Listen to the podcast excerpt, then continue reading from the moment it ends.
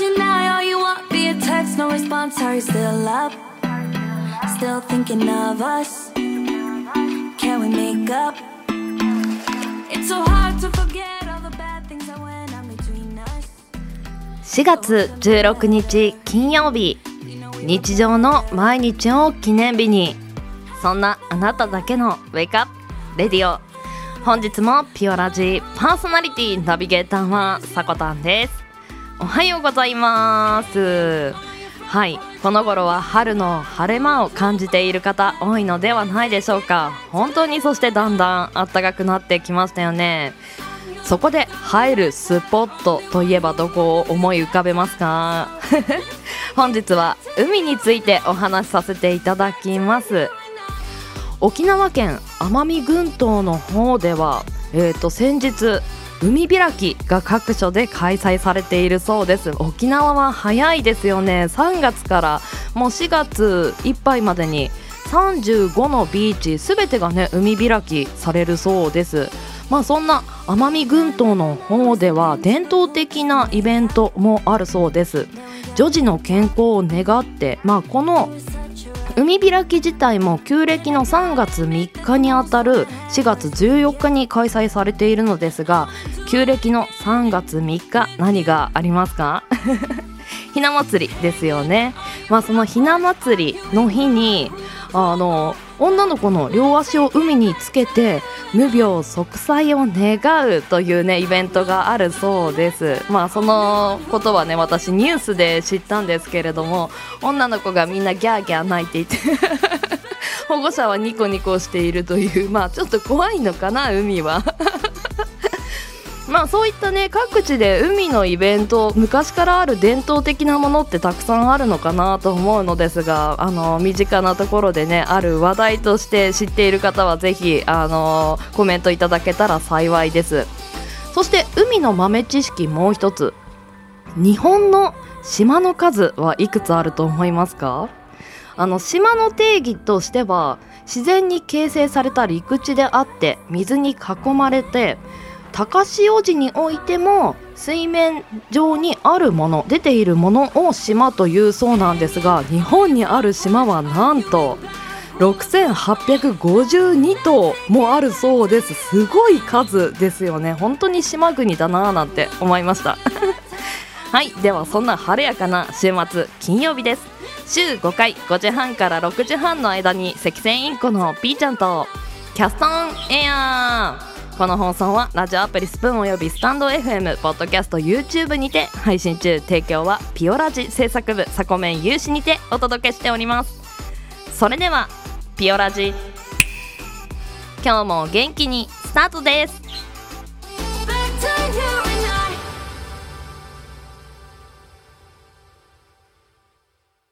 今日も新たな一日が始まる。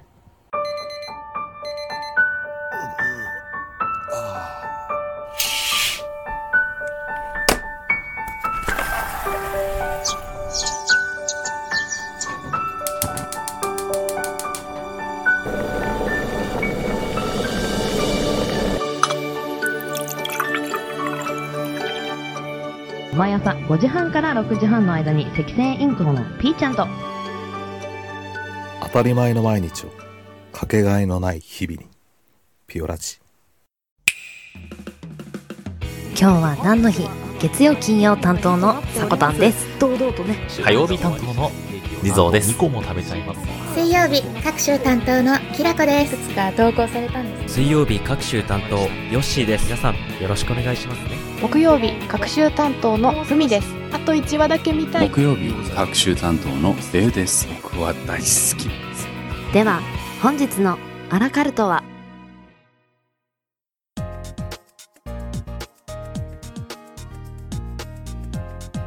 ？4月16日今日は何の日？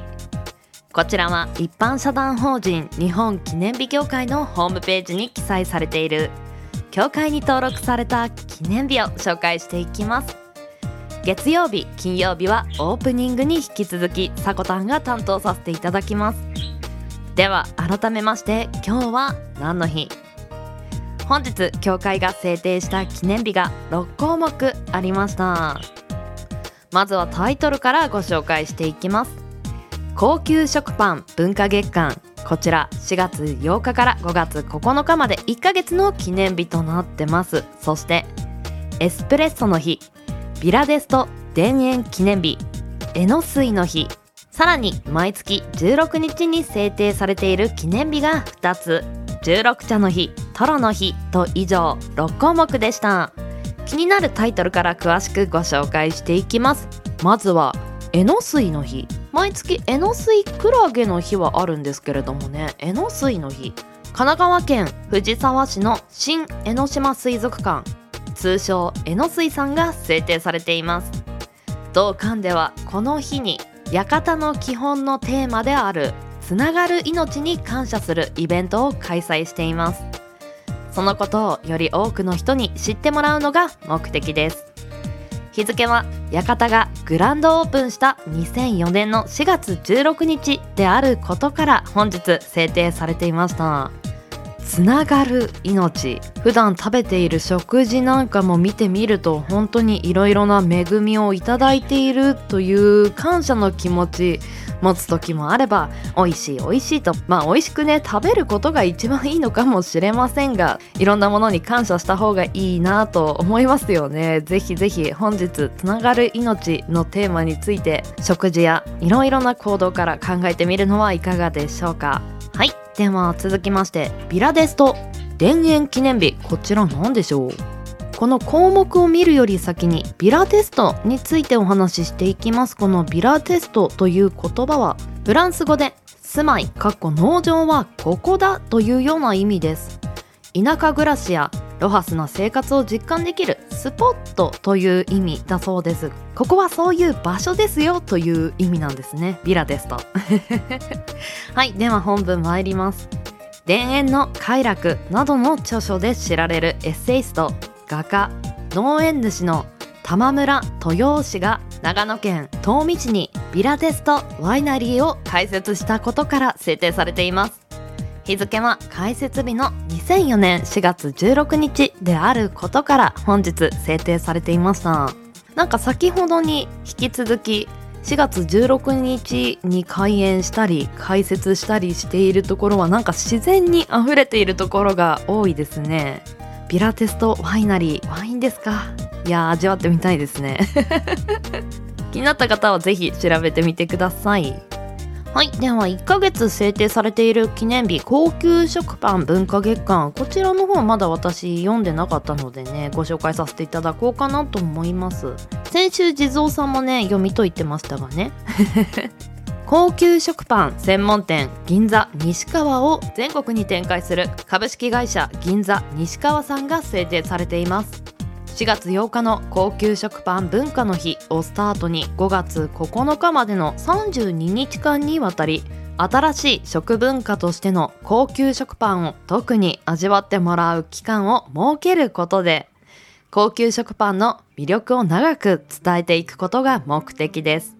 日付は4月8日は4と8で食パン。あー4が4パンのパが8ですね。の語呂合わせで5月9日は高級あーなるほど。高級食パンの語呂合わせから今月制定されていました。うーんなるほどね。高級。食パンから高級までの1ヶ月なんですね。この間トーストはどんな焼き加減でどういったものをつけますかというところでリスナーさんからも多くのメッセージをいただきました。ホナンミーさんからはトーストはがっちり焼くそしてマーガリンをつけるというねこだわり教えていただきました。そして山田正樹さんからは名古屋に住んでいるのであんこをつけて食べると。いやーそれねちょっとやってみたいなと思い私もね買ってみました。あとはこじおじさんからはダブルソフトを焼いて半分にちぎって食べるとコメントいただいてました。いやー様々ね好きな食べ方というのがあるんですね。まあここに高級食パンもう一つ足してみるのはいかがでしょうか。皆さんのパンの食べ方まだまだお待ちしてますよ。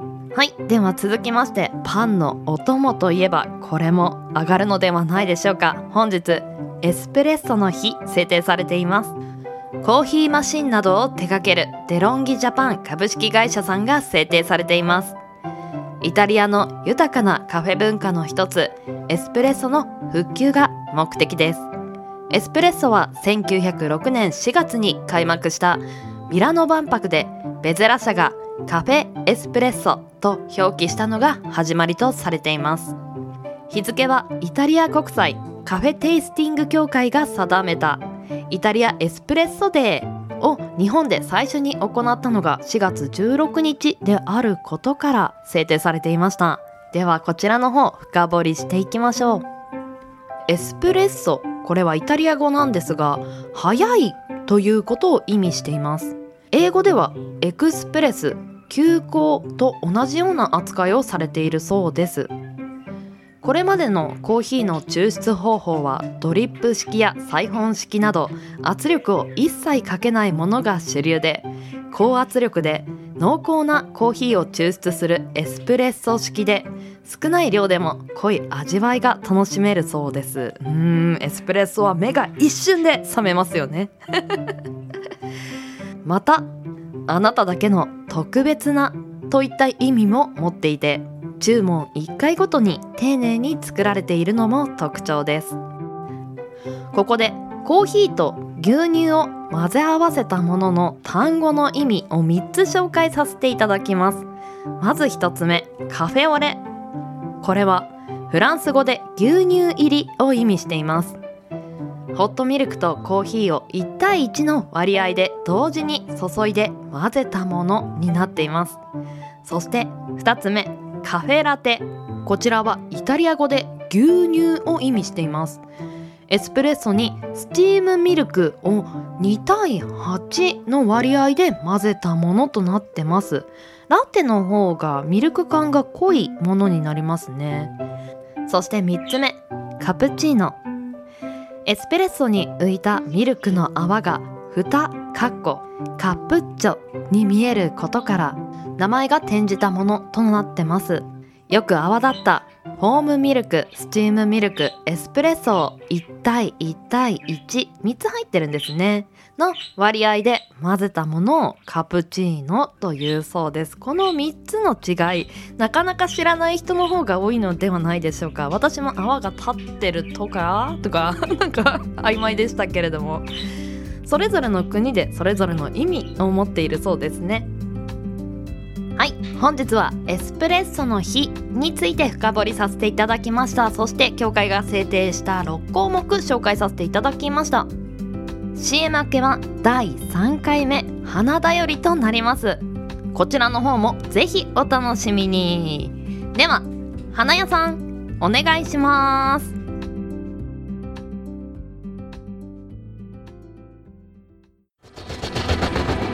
新潟をキーステーションに活動するサコタンと B ちゃんに全国のサコメンたちが様々なコンテンツを発信中ホームページは www.sakotan.com でアクセスまたはおさこの部屋で検索 YouTube サコタンチャンネルもグローバルに展開中チェックイアウト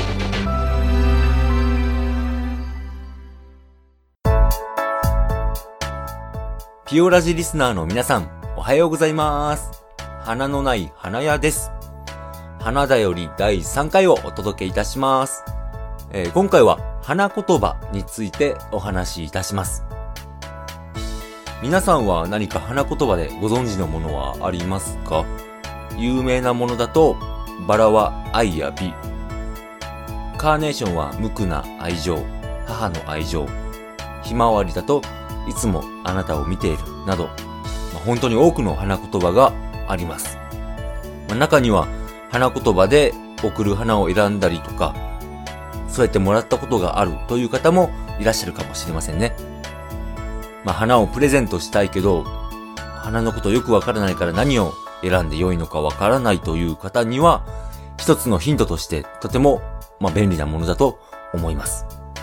では、花言葉って誰が作ったのでしょうか？えー花言葉の発祥は17世紀頃のトルコ、当時のオスマン帝国だと言われています。トルコでは花や果物など、まあ、様々なものに意味を持たせて手紙の代わりに気持ちを伝えるセラムという風習があります。この風習が18世紀頃にフランスに渡り、そこからヨーロッパを中心に世界中に広がります。19世紀頃には花言葉をまとめた本が作られ、人々の間でとても流行したということですね。日本に花言葉の文化が伝わったのは明治初期のことですね。えーそこから日本固有の植物に加えて、まあ、新たに花言葉を作ったりとか、まあ、独自のアレンジを加えたりしながら、現在へと続いています。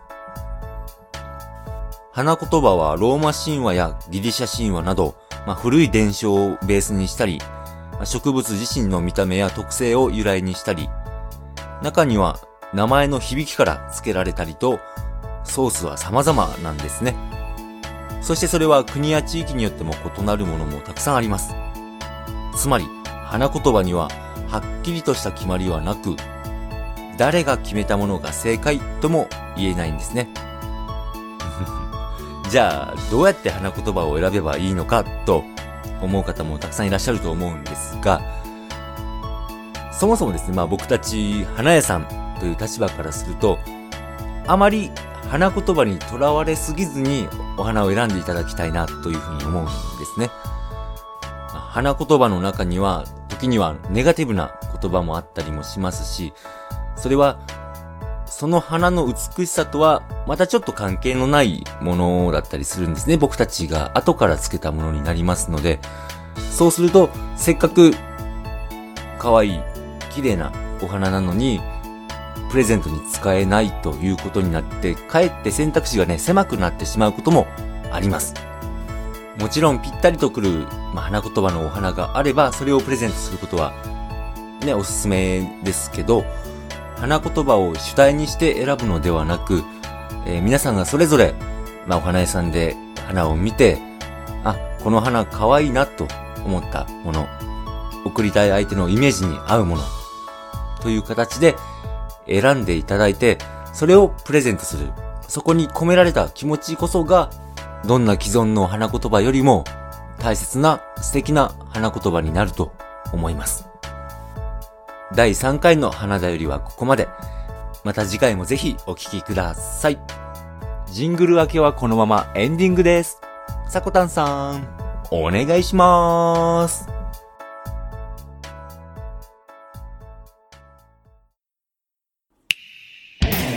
ピオラジピオラジピオラジピオラジピオラジピオラジ。ピオラジ。ピオラジ。ピオラジ。ピオラジ。ピオラジ。ピオラジ。ピオラジ。ピオラジ。ピオラジ。ピオラジ。ピオラジ。ピオラジ。ピオラジ。ピオラジ。ピオラジ